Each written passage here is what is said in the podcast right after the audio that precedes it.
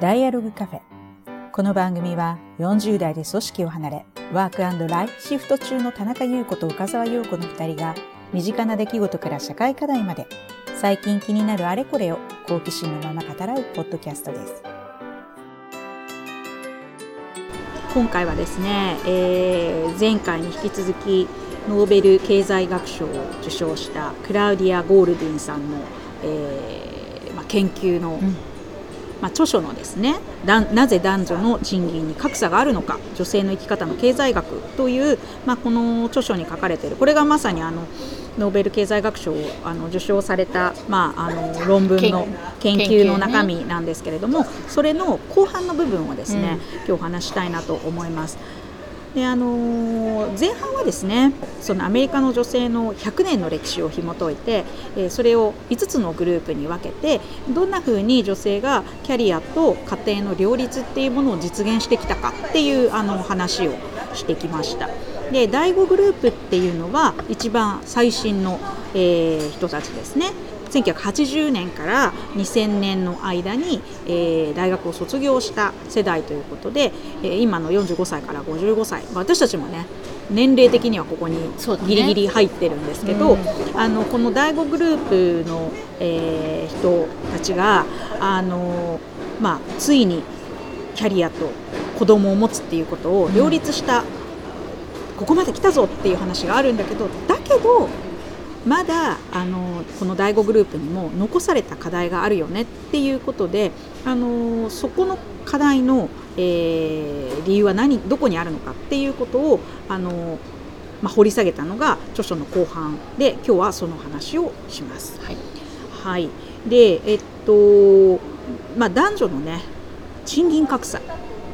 なんですけどあのこれって、まあ、なんで起きてるのかなってまあ、いろんな説が皆さん思うと思うんですね。でよく言われるのはあの職業的分離と言われるもので女性は看護師男性は医師女性は教師男性は教授といったような、うん、まあ、あの女性が選びがちな職業男性が選び選びがちな職業っていうものがあってあの女性がよりあまりこう給料の高いような仕事を選んでないんじゃないの？と。その結果なんじゃないの？っていう自分の選択の結果なんじゃないの？っていうようなことが言われたりしますと、うん、でこのクラウディア・ゴールディンさんは、まあ、これに対してあのアメリカの国勢調査の結果を使っていやそれはあのそれもないわけじゃないけど、それだけでは説明できません。この男女の賃金の違いはそれだけでは説明できないっていうことをあの証明していると。で、えっと、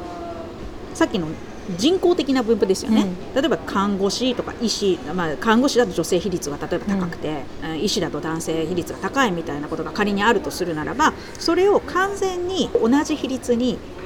調整すると。うん、でもその同じ看護師の中の男性と女性で賃金の平均っていうのがあるわけじゃないですか。それは実際の数字を使うと、うん、っていうふうにして全体をもしその男女比が完全に同じ全ての職業について同じっていうふうにしてみた時に、性別による収入差の、えー、3分の1しか消えないと。うん、3分の2はそれ以外のところに要因があると、うん、つまり同じ職業の中でも男女に賃金の差があるっていうことがあのそこから分かると。でこれが何なのかっていうのはあのいろんな複合的な要因があるので、うん、これ一つだっていうふうにあの特定しているわけではないんだけれどもここにアプローチするための、まあ、いろいろな考察あのデータの分析を、えー、して説明しているでこれ結構面白い話として大学を卒業したばかりの男性と女性の賃金はほぼ同じですと。うんこれはでも私たちも実際あの私は新卒でトヨタ自動車に同期で入社しましたけど、うん、まあ全員一緒ですよね。うん、これは男女初任給同じ、うん、1年目同じ、まあ、2年目も多分同じ、うん、3年目も同じ、多分。けど差がつくのは大学を卒業して10年ぐらい経ったところぐらいからまあそのアメリカでは、あの差が出てきてるっていうのがあります。で所得格差は結婚直後から拡大し始めて、うん、子供が生まれて12年後ぐらいの女性のキャリアにまあ、ネガティブな影響が起き始めると、うん。ここから急拡大うん。していってそしてそれはずっと埋まらないと。うん。いう結果があの出てるっていうことなんですね。さ改めてそういうデータとか見るとさ、結婚し,、ね、したくないとか子供は持ちたくないとかって思う人ももちろんね。いるよね。まあね何を求めるかなんでまあもちろんすけどね。ねそう何をね求めるかうん。お金を稼ぐっていうことだけで考えたら、うんメリットないよねっていうふうに、うん。あの感じちゃう人はいるよね、うん。その人生を犠牲にしてるみたいなね。そうだようね、ん。でも事実データでもきちんとそうやって出てるわけだ出から。てるんですよ、ん。で結婚でじゃないんだよね、うん。まあ、結婚もないわけじゃないんだけど、うん。まあ私ね、私たちの周りでも結婚で仕事辞める女性とか仕事セーブする女性ってそんなに多くない印象はあるんですけど、やっぱり子供を産むとねうん。もう労働時間がやっぱり制限、まあ、時短取る、まあ、陽子ちゃんも取ったよね、うんまあ、1回目の出産の時は、まあ、時短を選択する人も多いし、まあ、雇用形態を変えちゃう人もいるし、ね。まあ、そもそも仕事を辞めて一回一回やめてね。辞めてあとはなんかまた復帰する時はパートタイムとか派遣とか、ね、派遣とか、あのまあ、柔軟な、ね、働き方ができるような仕事を選択して、まあ、給料よりもあの時間をね。うん時間を重視するっていう人があの増えるっていうのは、えーまあよく聞く話だし、まあ、これはアメリカでもおそらくそれに近いようなことが起きてるっていうことなんだと思うんですね。うん。でこの著書の中でですねハーバード大学を卒業した女性のキャリアっていう、まあ、こうハーバードを卒業したんだから、もうピカピカじゃないですか、うん。この人たちが稼がなくて誰が稼ぐんだっていうような、まあ、そういう人たちでさえ実はキャリアと家庭の両立に困難を感じてるっていうのがデータから分かりますと。これ面白いんだけどハーバードの大学卒業から15年後これね追跡調査をしています、15年後のアンケートを1970年の卒業生80年代80年の卒業生90年の卒業生うん。を対象に行った。こういう調査があるのが面素白いよね、晴らしい、うん。なかなか日本でこういうの聞かないんだけどすごいあの面白い、まあ、これはこのクラウディアさんが彼女はまあハーバードの先生な教授なんでね、あの直近のものは彼女も主導したんだと思うんですが、えー、とじゃあ大学卒業から15年後90%が仕事を続けている。これ90年卒業かなの方。うん。しかし3分の1はパートタイムだと回答した。うんでもここでパートタイムって言ってるんだけど、うん。週に35時間以上稼働していても自分をパートタイマーだと考えている。うん。35時間ってことは1日7時間働いているんで、それなりの時間だそうよねそれなりの時間。世の中一般からしたら標準的な労働時間なんだけど、まあ、自分自身の職業うん、例えば弁護士さんとか弁護士さんとねかその自分の会社の中においてはみんなもっと働いてるのにうん。自分はセーブしてる、まあ、残業してないとか。るトヨタにいる時も週35時間だと、うん。多分セーブしてる。ものすごいセーブしてるそうそうそうそうそう。だからなんか結構バリバリバリが多いわけじゃん、うん。周りにバリバリが多い人の環境の中で残業をしてないっていうのがもうすでに自分はパートタイムだって言っちゃう。まあ、ここでのパートタイムっていうのは時短とか残業していないくらいの水準のことであのいわゆるパートじゃないです、うんあのなんか週になんか2日働いてるとか、ね。そういう人ではないです。毎日ほぼ毎日あの7時間とか仕事をしてる人たちです。でえっとこれ学部の差も見てます。うん。フルタイムで働き子供がいる割合は多い方からお医者さん医学、医学学位それから PhD うん。博士号、から法学部それから MBA 学部修士っていう順番でいわゆるその長く勉強してるとかあの専門のトレーニングみたいなものを職業訓練みたいなものをしっかりうんあの受けている人ほどフルタイムで、えー子供がいてもフルタイムで働くっていうことができていますと。で MBA はあんまりお医者さんとかあのロースクールに比べるとフルタイムの人が割合が低いんだけど、えっと、企業とか金融業界 MBA を卒業するとまあそういう人が多いわけですけど企業とか金融業界は、まあ、フレキシブルな働き方がやっぱ最もしにくいと。で短時間勤務や短時間の休暇をするとこういう方をしてるんですけどペナルティーがあると、うん。最も大きなペナルティー。をペナルティー。うん、これねあのチャイルドペナルティっていう言い方を嫌な言い方。うん。そうペナルティがあると。そのこれ、まあ、この後ね詳しくあるんですけどそのちょっと仕事を抑えるっていうことが、あの実際の労働時間が例えば20%減になった時にその男性に対して20%減になった時に給料は20%減じゃなくて30%減とか40%減であることがあるっていうそういう感じですね。その残りの、まあ、労働時間が減った分はしょうがないかもしれないんだけど、うん、労働時間はえ減った分以上のマイナスがある分がそのペナルティーだってことなんですよね。うん、でまあこれはでもどちらかというとその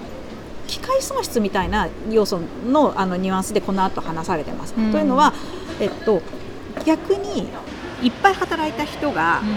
単価も高くなる、うん、まあ、それは多分背景には昇進するっていう部分もあると思うんだよね、うんうんうん、単に別にさこの人いっぱい働いてるからなんか、えーと、労働時間30時間目までは1000円だけど31時間目からは1500円になりますみたいなうん、なんかそういう話っていうよりはまあ、多分長くはあの長時間労働をしてる人とかうんなんかフレキシブルに会社側に、うん、会社側の要求に応えた人っていうのがより評価されて、うん、より昇進してより給料を上げているという、あの傾向が見られるっていう話があのまあ、その裏側、うん、その逆に言うとそうできない人っていうのはペナルティを与えられてるっていう意味でチャイルドペナルティっていうような言い方をあのされてるっていう、そういうことですね。なんかさその面白いのが、こう労働時間が短いと,、と当然お給料はまあ、下がりがちだと、ねうん、そこはなんか普通に納得ができると思うんだけど、ねうんうん、でもそうすると労働時間が長いあ短い人の方が時給も低い、そう。っていうところがポイントだよね。そう。そういうこと。だから労働時間がね少ないのしょうがないのね、それはまあ、まあ、ある意味納得できる要素なんだけど、うん、そうそう。あの時給が低いっていう、うん、まあ、逆になんか会社の要求にとにかく忠実に応えた人は給料が高い。時給が高いっていう、うん、あのそういうコントロールを受けやすい職業としてその MBA っていうのは、あのとあの一般企業とかね金融業界っていうのはそういう要素が強いっていう、まあ、そういう説明の仕方をされています。でこういうその第5グループに残っている、まあ、男女の収入格差の原因でまあ、さっきやな1個 ,1 個はねその職業のその職業的な分離っていうものが要因じゃないか。でそれはそうじゃないよって、うん、まあ、それで3分の1ですよって。いう話があったんだけれども、まあ、それ以外に言われるのは上司や同僚による差別など、うん、明示的または暗黙的なバイアスの影響っていうのがあるんじゃないかと。うん。まあ、女性はなんとなく評価しないみたいな、まあ、そういうことも言われるけど、まあ、それも全てではないと。うん、であと他にも言われるのは女性の給料に対する交渉力の低さみたいなことが言われたりしますと、うん、まあ、女性は男性よりもあんまり推しが弱いから、うん、まあ、仕事をあるいはその競争心に欠けるので、えー、仕事を選ぶ上で過度にリスクを回避したりする傾向があるんじゃないかというようなことを言われてでこれに対してその管理職とか、まあ、アンコアンシャスバイアス研修みたいなことをやったりとか、うん、あと女性の交渉力を上げるためのそのワークショップみたいなものを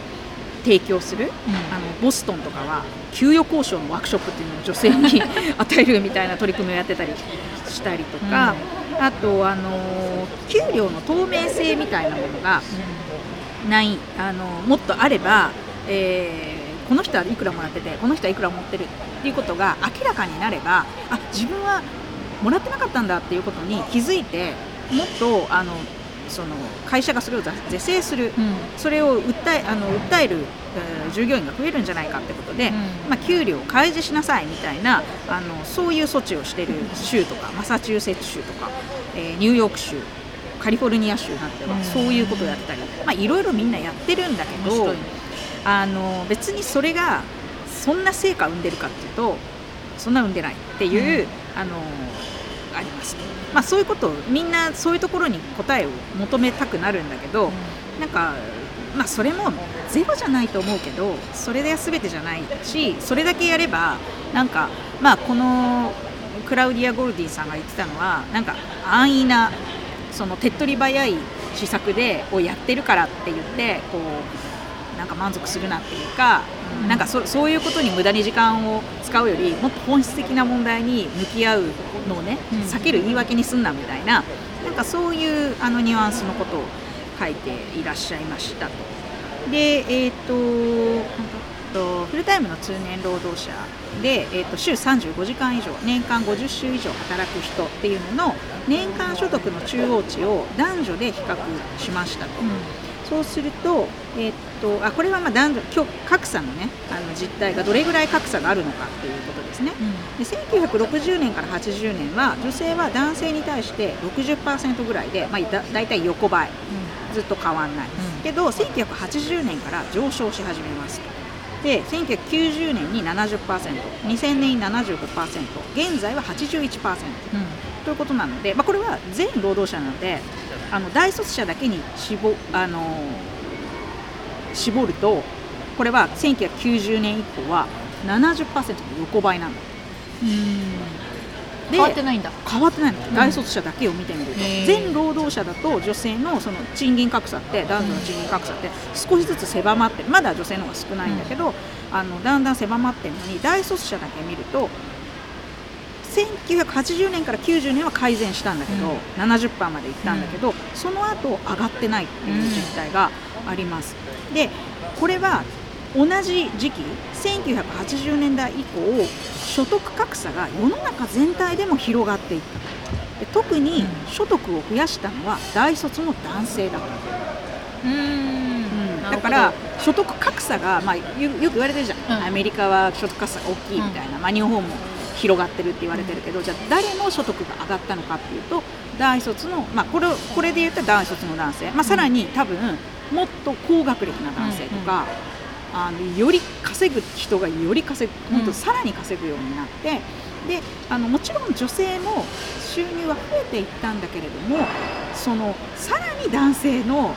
伸び伸び率が男性の方が所得の伸び率がものすごい高かったから女性も増えていってるんだけど、うん、格差っていう観点では縮まらなかったっていうことね、そう。特に大卒の男性はね、うん、っていうあのだから稼ぐ人がめっちゃ稼ぐようになってるっていう、うん、あのこれはもうアメリカ全体、まあ、日本でもそうかもしれないけれども、あのそういうふうになってますっていうことですね。ね。あのまあ、こうやって上昇していってた。男女差がだんだん縮まってきた。全労働者にこれはやっぱ女性が労働市場のスキルを向上させたり、うん、その教育を受けたりしてその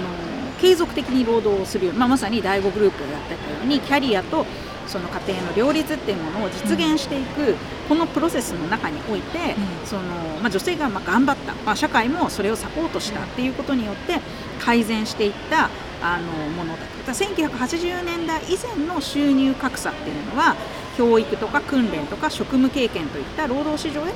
準備がその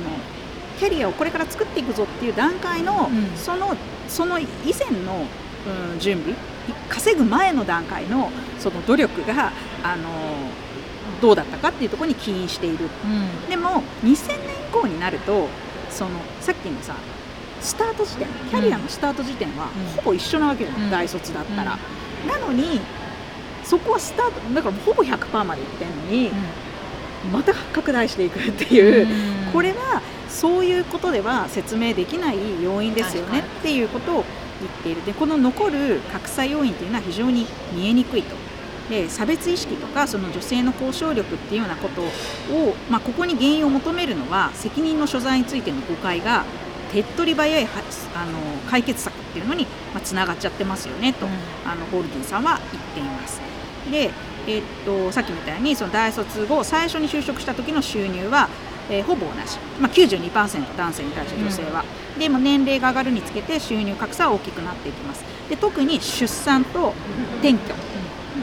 えー、まあ、特に旦那さんの仕事についていくみたいなパターンだよね、ここね女性のあのキャリアが途絶えてしまうっていうのがあります。でシカゴ大学の MBA 卒業生の男女のキャリアっていうのをあの調べたデータがあって、うん、えっとここでその差が出たのは子供のいる女性とそのいない女性っていうので、うん、男性との賃金格差があのどうだったかっていうと、うん、子供がいない女性の収入は男性に対してちょっと少ないんだけど90から95%ぐらいで年齢による格差拡大傾向って全くない。なるほど、うん、なんだけど子供がいる女性っていうのは、えーとまあ、MBA を取得後13年間最初の13年間にキャリアが中断している時間が多くて、えーと、週あたり労働時間が相対的に減少しますと、うん、で13年目段階でパートタイム、うん、まあ、週30時間程度の、まあ、時短勤務になっている人が、うん、えーと、MBA を取ったシカゴの MBA を取った女性の18%がそうで、大半は自営業、まあ、フリーランス的な感じ。で,、えー、で17年17%は仕事を全くしてないっていう状態です。で最初の、まあ、5年とかねそれぐらいは男女とも平均60時間労働なの。結構働いてる。まあ1日12時間働いてるってことだよね、うん、週 5, 5日間だとしたら、うん、で13年目は女性は49時間になり男性は57時間になると。女性はあ49時間っつったってまあ1日働いてるよね。9時間、以上働いてるってことだからそれなりに。でも男性は57時間っていうことで、まあ、60その若い時の60時間とそんなにオチが少ないっていう状態になってると。でこの時その13年間の間でのその休日の取得数、休日をどれぐらい取ったかっていうのでいうと女性は最初の7年間のうち通算4ヶ月これ育休除く、うん、産育休は含まずそれ以外で女性は7年間のうち4ヶ月休日を取ってる、男性は1か月未満。そんな少ないの、うん、有給を取ってる割合がなんだって、まあ、これ MBA ホルダーのね、ね、人よ。最初のやっぱり7年間は休めないんだよね、うん、そう。だからさ日本人は働きすぎだとか、うん、休みを取らないとか言うじゃない、うんうんうん、なんだけれども、そのアメリカでも、いわゆるエリート層ってものすごい働いてんだよね。そうだよね。休みも取ってないし。そでその辺はなんかさヨーロッパとは違う気がする気がする、あのあると思うんだけど、だってそう考えると結構日本のかなり大企業とかいろいろ忙しい人たち並な感じよね。そうそうそう。いやもうそれ以上かもねっていうぐらい、ね、そうだよね。休んでないよねそう。めちゃめちゃハードワークを、うん、その MBA ホルダーの男性はしてるってことね。で女性も最初の数年間やってるの、うん、多分子供産むまでは、うん、同じぐらい働いてんだけどあのまあ子供産むと変わってくる13年間で見ると女性は通算1年。男性は約6週間。の、まあ、休みを取っていると、まあ、これぐらい差が出て出ますということですね。労働時間も休日取得数もやっぱり女性は多くなっちゃうとただ労働時間の差は収入の差ほどは大きくない。でもさっきの話わずかな差であっても、うん、MBA の取得者にとってはこの差が収入源につながると、高収入の企業のポジションがたとえ短時間短期間であってもキャリアを中断することや特別な長時間の過酷な労働をしない従業員に大きなペナルティを与えていると、まあ、時給が上がらないっていう、まあ、下がりはしないかもしれないけど上がらないっていうキャリアを積み重ねてもね5年目になっても10年目になっても、あなた育休取ったよねとか あなた、まあ、育休だけじゃないかもしれないけどね、うん、ちょっと有給いっぱい取ってるとかこの期間あなた休んでたよねみたいなそういうことであのこう昇進しない理由になっちゃう。それごめんね。ちょいちょいいいよ いいよ言ってみて。だけど、うん、あの私ね課長昇格の時に、うんうんうん、あのそうそうそうそう。だから課長昇格の時に、うん、まあ、私と同じ、例えばこう同期の男性がいる時に私は2回育休を取ってるから、トータル3年半ぐらい休んでるんですよね、で一方で同期の男性はそんな3年半も休まずに、はいはい、その間働いてるわけですよ。そうそうですよ。で、うん、じゃあその、うん、その断面のパフォーマンスだけ見るのではなく、あの、うん、どっちかしかあげられないってなった時に、うん、いやいやこっち3年半休んでるから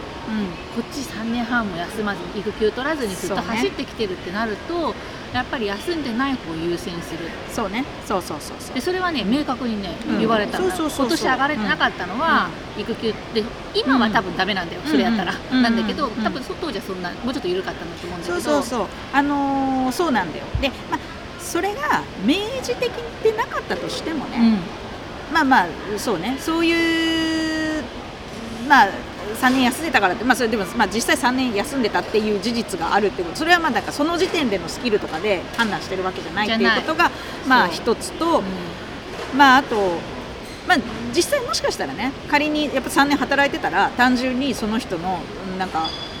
うんなんかわかんない。スキル職務経験があの少ないっていうケースもあると、うんうん、あるよ。やっぱ経験がその分少ないからね、ね、っていうのが、まあ、両方あると思うんだけど、うん、でもそれにしたって差が大きいっていうようなあのことを言ってでこれ結構面白いのは MBA を取得した母親は産休復帰後直後に労働時間を減らすわけではない、うん、むしろ過酷な労働時間を維持しようとするんだけど、うん、12年後に労働時間を減らし始めたり自営業に限界に達するのね。転身すると。最初の出産から34年後に変化が起こる、これ面白いなと、ね。うん、そう。だから最初頑張ってみるんだよ、だってまあこれまで頑張ってきたしやれるんじゃないかって頑張ってみるんだけど、うん、やっぱ無理ってなるっていう、でそうなった時の女性の収入は出産前の74%まで落ちると、まあ、労働時間が減るっていう要素もあると思うんだよ、時給はまああのもしかしたらあの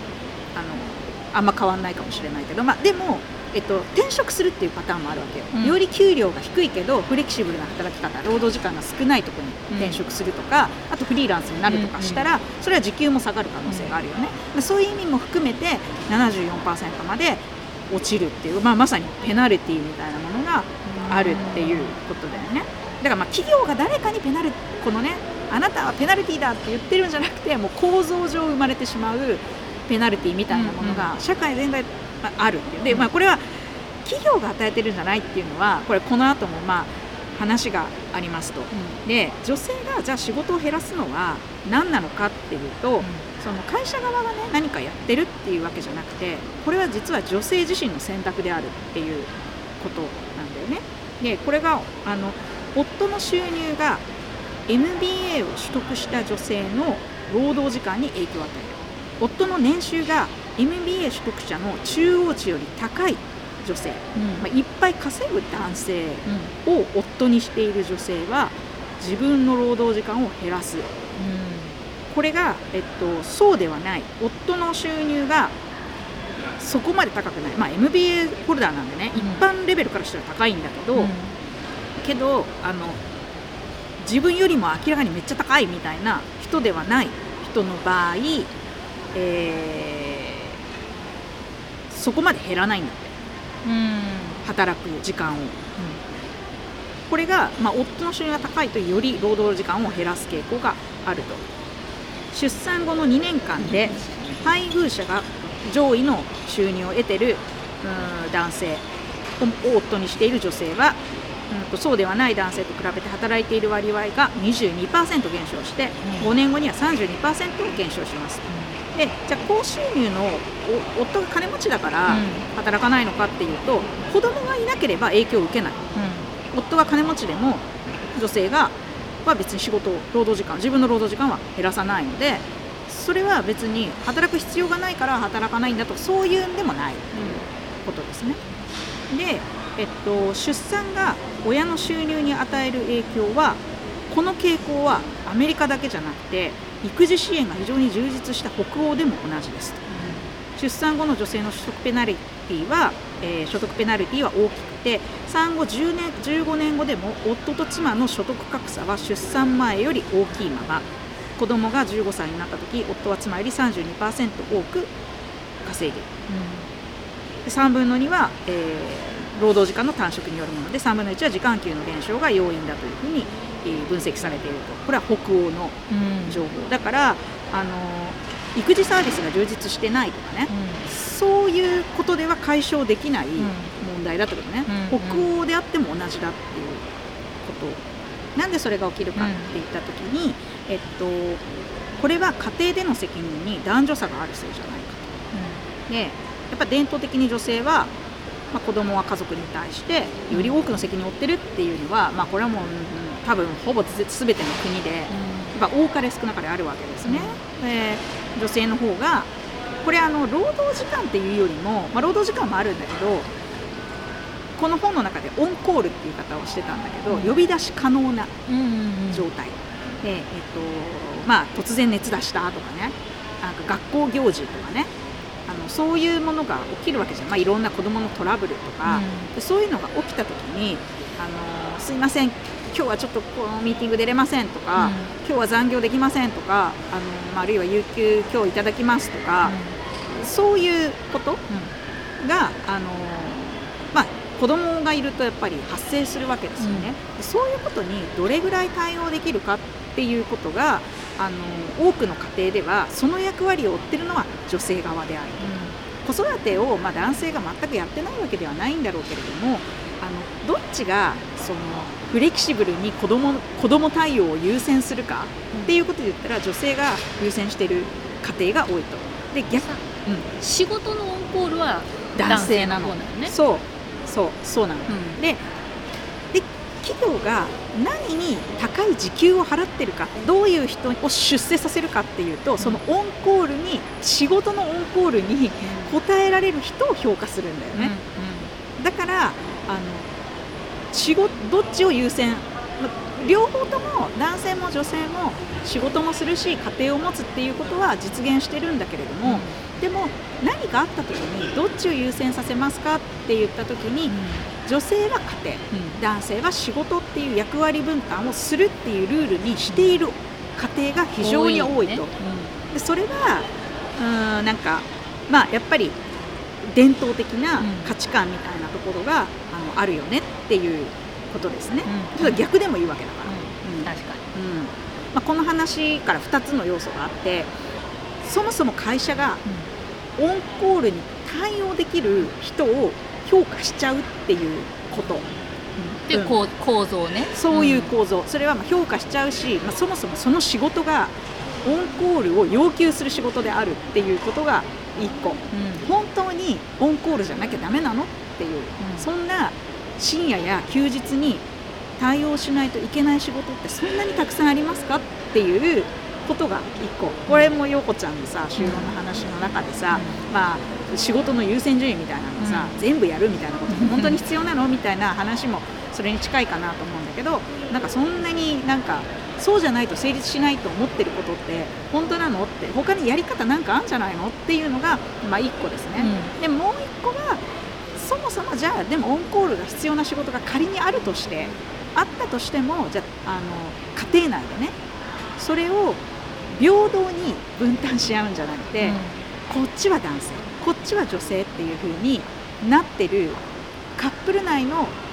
不公平不平等みたいなものがあるんじゃないのっていう、まあ、その2つを挙げてるんだよね。でも、じゃあなんで不公平が起きちゃうかっていうことで言うとやっぱりさっきのよりそのオンコールに対応した人がたくさんもらえる時給も上がるっていうことで考えると、うん、どっちかに寄せた方が2人ともが、まあ、家庭を優先するとかそこそこのその労働時間で家庭のことも、うんと、家のあの仕事もバランスをとってやっていこうねって言って夫婦ともにやる選択はもしかしたらその家庭の世帯収入を最大化しない可能性があると、うん、あるね、どっちかに寄せた方がだって時給あたり良くなるわけだから、うん、家族チームパフォーマンスとしては高くなるよね。そうすると経済合理性が生まれちゃうわけよ、生まれるね。でそれはどっちが先かよ、うん、それは会社側がそんなあの仕事の構造になってるからその不平等が結局経済合理性が成立するようになっちゃうわけだから、うん、あのその仕事側の問題っていうものが解決すればそれが経済合理性をもたらさないことになるんだと思うんだけどね。だからまああのでもアプローチとしてはその、まあ、大きく2つのあの話があるよっていうあのそういうまあ言ったらこの後半著書の後半はあのそういうことがあの一つ結論になってるんだよねなぜ男女の賃金に格差があるのかっていうのはそういうことだと。でじゃあどういう仕事がそのオンコールを求めるのかみたいなあのことを分析していてこれもなんか国勢調査に近いかなり大規模なアメリカでの調査の中でたくさんある、ま仕事をですね5つの特性で、えー、あなたの仕事はこういう要素に当てはまりますかどうですかみたいなのを聞いたあのあ5つじゃない6つの特性。を聞いていると。でその1つ他者との接触、うん、どのぐらい人と関わる仕事ですか、うん、意思決定の頻度、うん、どのぐらいそのうんと、自分で決めていかなきゃいけないか、うん、もう決まったことをやる仕事なのか、うん、毎回、えっと、どうするかを自分で判断していかなきゃいけない仕事か、で3つ目はタイムプレッシャー、まあ、締め切りがどれぐらいあるか、で、えっと、4番目が、えっと、構造化された仕事対構造化されていない仕事、うんまあ、これもなんていうかな、まあ、あのすでに整理されたものかどうかということね。でそれから、えっと対人関係の構築と維持っていうのがあの重要かどうか、うん、でこの5つっていうのはあのやっぱり時間的な要求っていうものが、うん、やっぱ自分でコントロールしきれないものとか、あの自分自身がやんなきゃいけないみたいな要素があの比較的強い要素これに当てはまるものは時間的要求が高いという。で6つ目の、うんと、特性は競争の度合い、うん、だとであのやっぱりお客さんとか仕事を取り合うみたいな感じの,、あのそういう類の仕事はやっぱりあの他の人を出し抜かなきゃいけないからより働いた人がより、まあ、あの利益を得るっていうような感じになるので競争の度合いっていうのが、まあ、この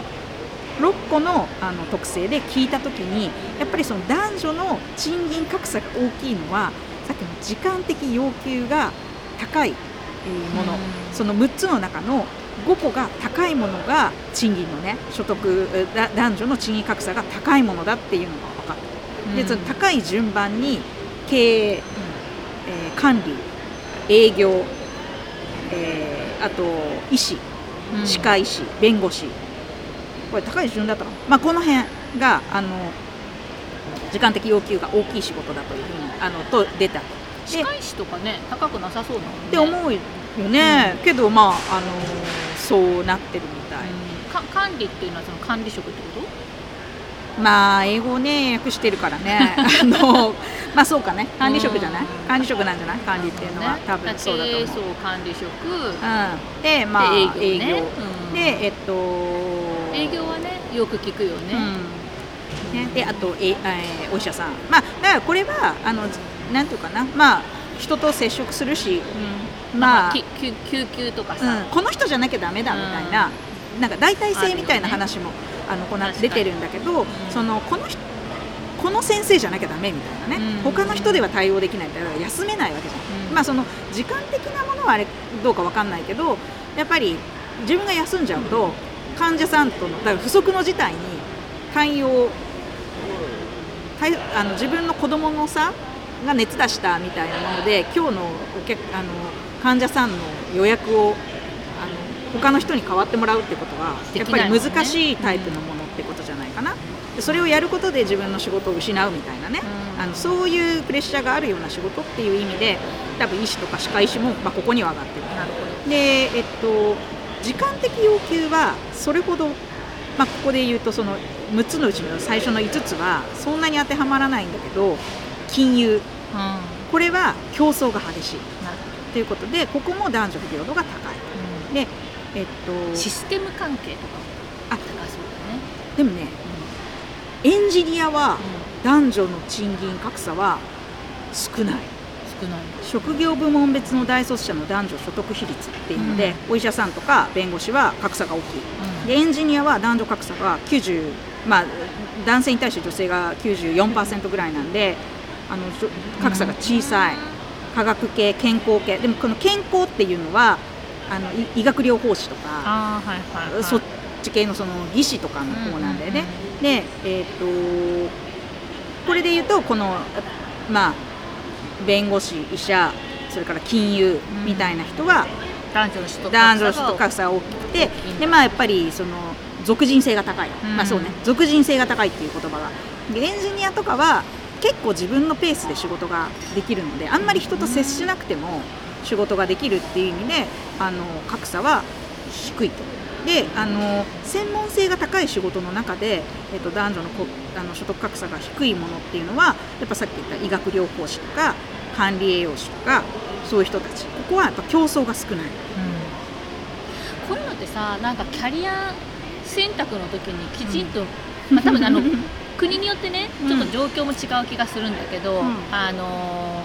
でも大きな傾向としては、うん、あの国によっての差はそんなにないって考えれば、うん、なんかキャリア選択の時にさこういう情報もきちんと認識した上でそうね選ぶっていうのはあるよね。そうね。まあ、どどこまでさあの、重視するかっていうのは別として、そうそうそう。でもこう、知ってるか知ってないかっていうので、まあね、ちょっと違うじゃん。そうそうそうそうなの。で、あの一番男女のあの収入格差が少なくて、かつ女性が活躍している高収入の仕事は薬剤師、うん、なんとアメリカでは65%が女性、まあ、日本でも薬剤師女性多いイメージあるね、ね、うん、で女性薬剤師の収入の中央値は男性薬剤師の94%、うん、ほぼ同じ。で、えっと、パートタイム勤務によるペナルティがほとんどない。女女性薬剤師の3分の1はあこれ94%って言ったのは時給ね。時給で94%、で女性薬剤師の3分の1は30歳で週35時間未満勤務を選ぶ。そしてそれを10年以上続ける、うん、で柔軟性のある職業なので産後に長期の育休を取る人はほとんどいない、うん、でパートタイムで働いてもいい。わけよ。全然。あのじさっき労働時間が長い人ほどその時給が高いって言ったんだけど薬剤師はそれがないんだって。だから女性がすごく増えたんだけれどもでも女性が増えてそれでその薬剤師ってじゃあ代替性が可能に俗人性が下がったってことは、うん、その収入って落ちてんじゃないのというイメージもあると思うんだけど、うん、なんと薬剤師の報酬は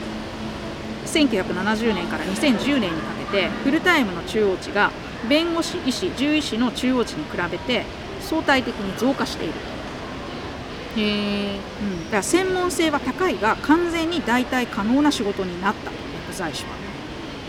でなぜこれが起きたかっていうと別になんか政策的なものでも何でもなくてまずその昔はなんか個人商店みたいなドラッグストアっていうか薬局が多かったのが、まあ、企業がどその大手のドラッグストア、うん、チェーンみたいなものがどんどん台頭して、まあ、結構システマティックになった、うん、運営が。で、えーと、だから会社に雇われるみたいな働き方に、ね。うん、そう。そういう感じにな昔はもう個人経営のところに、まあ、勤めるしかないみたいな感じで高い収入を得るためにはそのオーナーになるしかないみたいな感じだったのが、うん、そういうのがなくて、えっと、企業に、まあ、雇われるようになった。それから医薬品が結構標準化されて誰が調合しても同じようなあの、まあ、薬がその処,、処方できるようになったので担当が変わってもいいわけよ。で高度に IT 化が進んでその人のカルテだったりとか、うん、そのまあ、調合の情報とかが全部こう IT で分かるようになったと、うん、こう情報が全部なんていうかアクセスすれば見れるようになったことによってあのまあ誰がやっても一定のクオリティのものが出せるようになったと。なんかでもさその説明を聞いてると将来ロボットに 取って代わられそうなねまあねそんな気もしなくもないよね。ないよね、うん、ただまああのその薬の数も増えたし、うん、そのまあやっぱり薬剤師ってなんかその処方に、ま、間違いがあるんじゃないかとかいうのをチェックしたりとか、うん、あのお客さんのこう実際の状態を見てうんと調整するとかね、うん、そういう要素があるのでやっぱ専門性自体はあの必要だっていうふうに、まあ、ここでは書かれてるね、まああのだから別に給料が下がってるわけでもなんでもないっていうなるほど、うん、なんだって。だからまああの複雑になった仕事を多くの人がシェアしながらいわゆるワークシェア的なものが、はいはい、薬剤師は実現していることによって、うん、あのペナルティーをあんまり受けなくていいっていう状態になってますよっていうこと。面白いね。うん、あと他の事例としては、まあ、チーム営業チーム営業みたいなことをやって、うん、1人の人がその1つのお客さんを全部見るんじゃなくて、まあ、あの他の人でも対応できるみたいな状態を作ろうとしている、まあ、あのような仕事があるとか。うん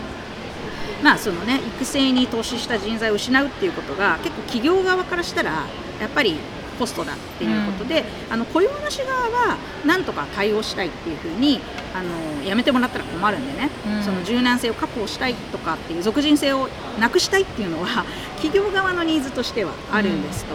うん、なんだけどあの結構これはねなんだっけ、えーと、プリンシパルエージェント問題っていう言い方をしてたんだけれども、うん、あの経営層はその社員に無理をさせたくないんだけど、うん、マネージャーは自分のチームの人をいっぱい働かせたいと。そうすると自分は評価されるから、うん、っていうのでその上そのシニアなあの人たちとその中間管理職の利益が相反するっていう、まあ、そういう問題が起きてるみたいな話も、まあ、出てたりはしました。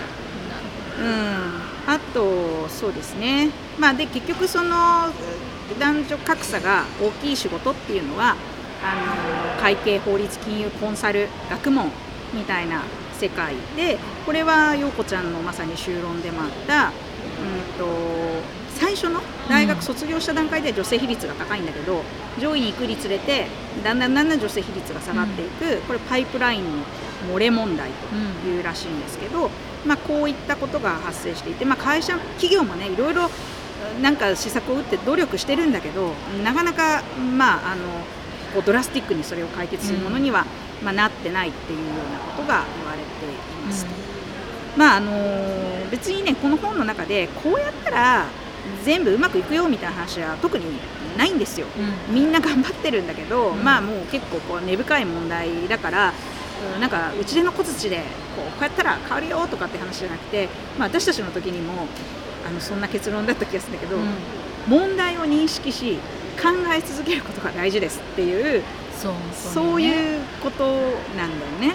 うん、うん、なんかそのどうせこれなんでしょっていうそういう短絡的に原因を、まあ、アンコンシャスバイアス研修やってるからとか、うん、なんか育休制度作りましたとか、うん、なんかそういう一個の手で何かが解決するもんじゃないよっていう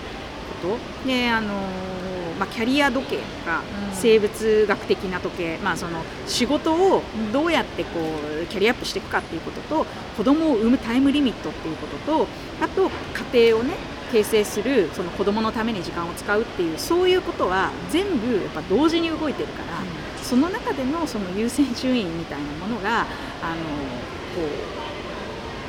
うどう折り合いをつけていくかっていうか、うん、まあ、それは同時もうそれはだから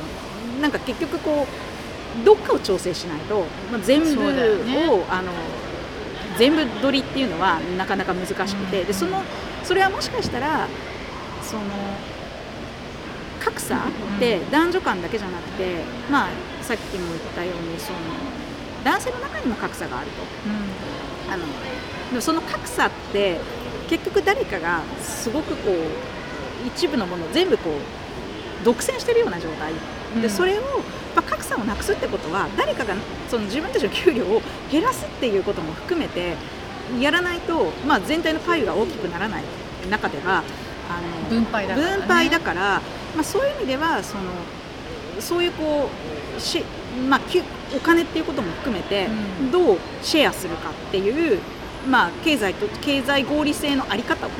うん、なんかちょっと見直していくっていうようなことが、うん、まあ、必要なんじゃないかっていうことが、まあ、一つかな。あとあの、まあ、個人的にはこれあのお金をどれだけ稼ぐかっていう観点で見たら女性は損をしてるみたいな観点になるんだけれども、うん、でもキャリアか家庭かっていうことで言うとこれだけキャリアが重要だっていうあのまあね話がある中でもそれでもやっぱり子供を産むっていうものがさみんな、まあ、女性は諦めたくないわけじゃない？それはそれで。うんまあ、女性だけじゃなくてね、そうそうそうなのそうなの子供を欲しいって人はいっぱいいるわけですね。でそうなん。だよ、うん、あの子供を持つっていうこととか、うん、あるいはその子供子育てに関わるっていうまあ、これもその本の中にも少しあったんだけどじゃあ男性はじゃあ仕事をやってる間やっぱ子供と関わる時間っていうのを犠牲にしてるわけじゃない？そうだね、うん、でそれはお金をたくさん稼ぐっていう選択をしたかもしれないけどじゃあそれがこうファミリーのゴールなのかっていうと、うんうん、本当にそうかっていう、じゃそれで家庭がその、まあ、子供との時間をつくあのうまく作れないとかあるいはあの家庭のバランスが悪くなって、まあ、離婚しちゃうとか、まああのまあ、そういう選択をする人もいるんだけど、うん、その時に自分たちが本当に作りたかったファミリーなのかとか幸せの形なのかみたいなことで言うと、まあ、別に離婚するのが悪いわけではないけれどもでもできるならそうはしたくなかった人たちが、うん、まあ、だから結婚したり子供を作るんだと思うんだけれども、うん、だそれってやっぱりその経済的に収入を最大化するっていうことと引き換えに逆にこう家庭のバランスっていうものを、まあ、犠牲にすることはそれは男性にとっても女性にとっても本当になんか、本当に合理的なのか？そうだね。なんかそのさキャリアか子供かみたいな選択は求められないんだけど、もはや、ただそのより高い所得か子育ての時間かみたいなそういう選択はぱり常につきまとうっていうことだよね。そうそうそう。でそのねより高い収入って言った時にさまあそれこそ MBA ホルダーが稼いでる収入ってさ、うん、世間一般からしたら多分すごい高いと思うんだよね、うん、それをさらに高くするっていうことがいや本当人の、まあ、これはね価値観はそれぞれだからいやより稼げばもっと幸せだって思う人はいるかもしれないけど、うん、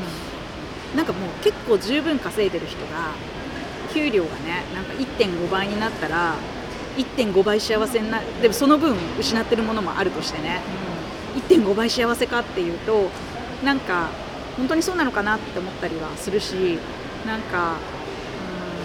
うんなんか旦那さんの収入がさ1.5倍になる選択をしなかったので離婚しましたなんて聞いたことないなっていうか まあ働はダメなんだけどさ、まあ、それそこそこなんかまあ普通に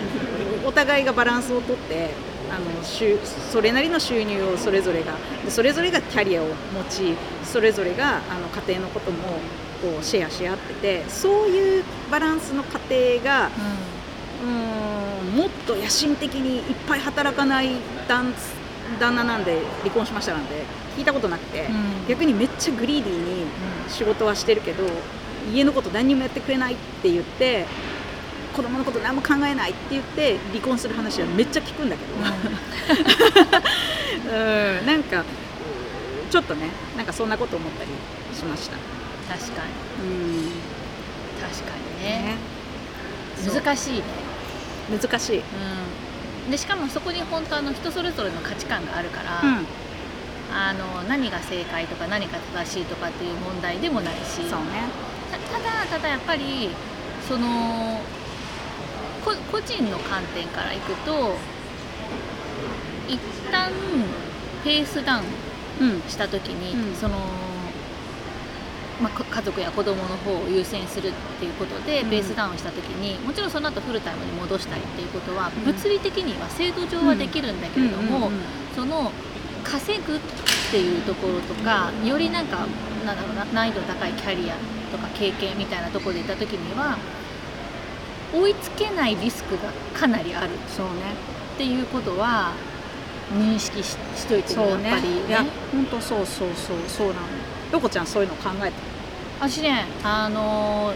最初に時短を取った時に、うん、まあ、ちょっといろいろほら苦しかったわけよ、うん、でその時上の人に言われたのが、あのー、ペースダウンする時期があってもいいんじゃないかって言われたのよ。でもねあその時はあのありがたい言葉として受け止めたけど、でも多分その言った彼は、ペースダウンすることによって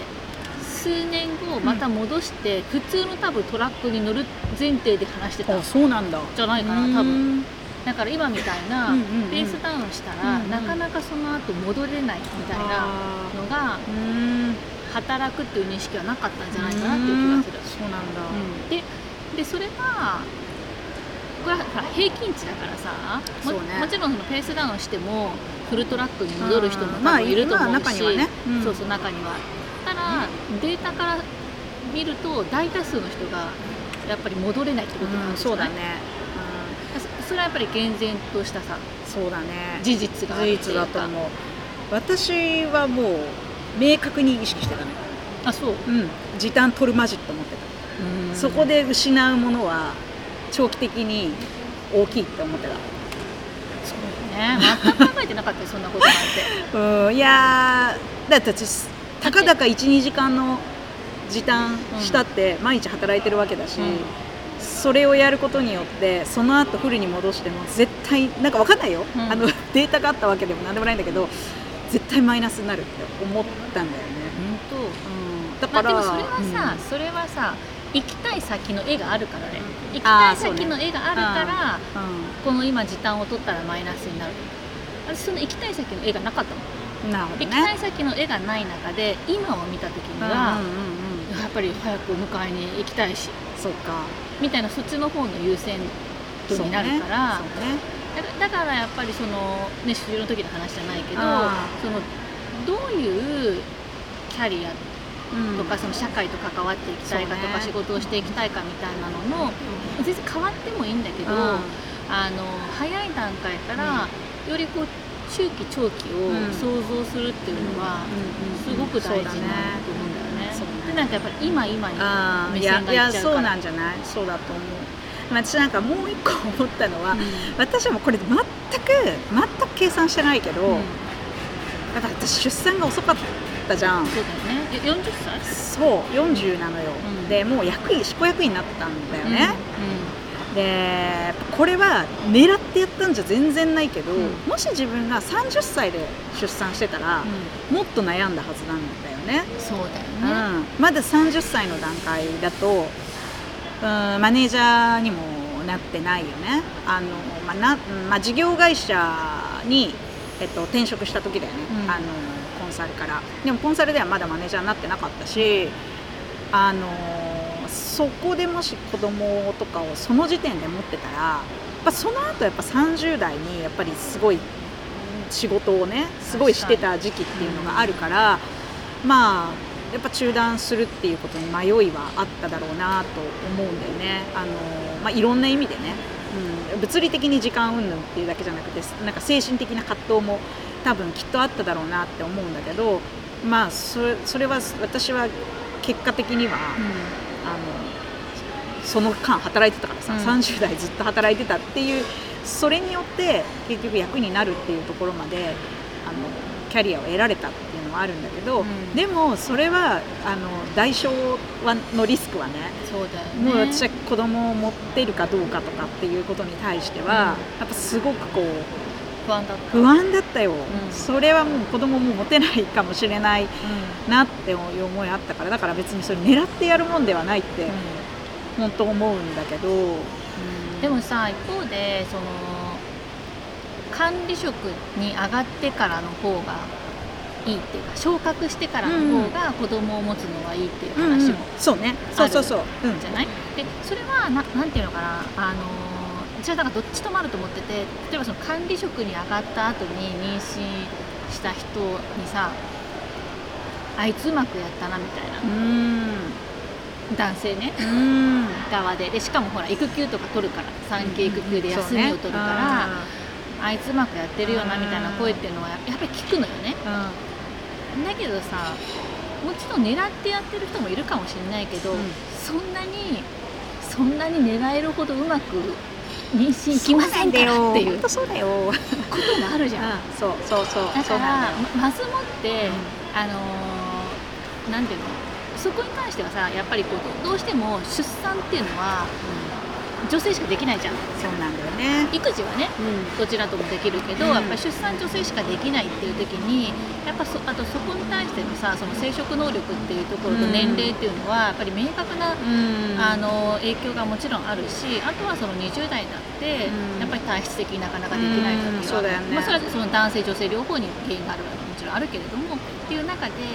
ぱり安易にそういうふうに思うのは、ね、やっぱりやめてほしいというのはすごくやめていただきたいって思うのは一つあるのとただ、まあ、実際に、まあ、待てるんだったら例えば本当に半年とかさ、ぐらいのタイミングとかだったら、半年ぐらいだったら私は待った方がいいと思うね。例えばその、そうね、うん。あと半年ぐらいで分かりますみたいな時に、でもそろそろ子供も欲しいですみたいな。っとかだったら、うん。まあ、半年ぐらいだったらちょっと待待った方が、まあね、うん、いいじゃない？っそうね。ていうのは現実的な問題であのアドバイスとして例えば相談とかの時には全然言うけれども、でも例えばそれが5年後とかさうんうんもっと先になった時に、やっぱりリスクがすごく高まるから、うん。そうだね、いや本当。まあだから全部の時計が一緒に動いてるから本当に悩ましいんだよね。悩ましい悩ね。ましい。うんだなんかそれをでもねそのこの悩みを、いや確かに産むのは女しかできないんだけどね、これをなんかね分かち合えたらいいよね。そうあみんなで、みんなでっていうか家族でね夫とかね。そうそうそう。だからそれを、うん。その女性問題ではなく、ん。その家族の問題であったり、うん。あとはその会社っていうその組織も個人を抱えてる以上、ん。その個人うん。のそうだね。生活が後ろにあるっていうことも踏まえて、そうだねあの考えるっていうのいやは本当そうだと思う。あるよね。なるほど。うん。ちょっとねあのまあちょっとね就論の話から引き続きそうだね。盛り上がりましたけど、まあちょっとね次回はうん、小野くんのねあそうね。早稲田大学教授がまたこのアカデミックな感じで かどうかわかんないけど今度は政治の観点うんなん。でまたどんな話が聞けるのかあの楽しみだね。楽しみだなということで、まあ、次回もお楽しみに。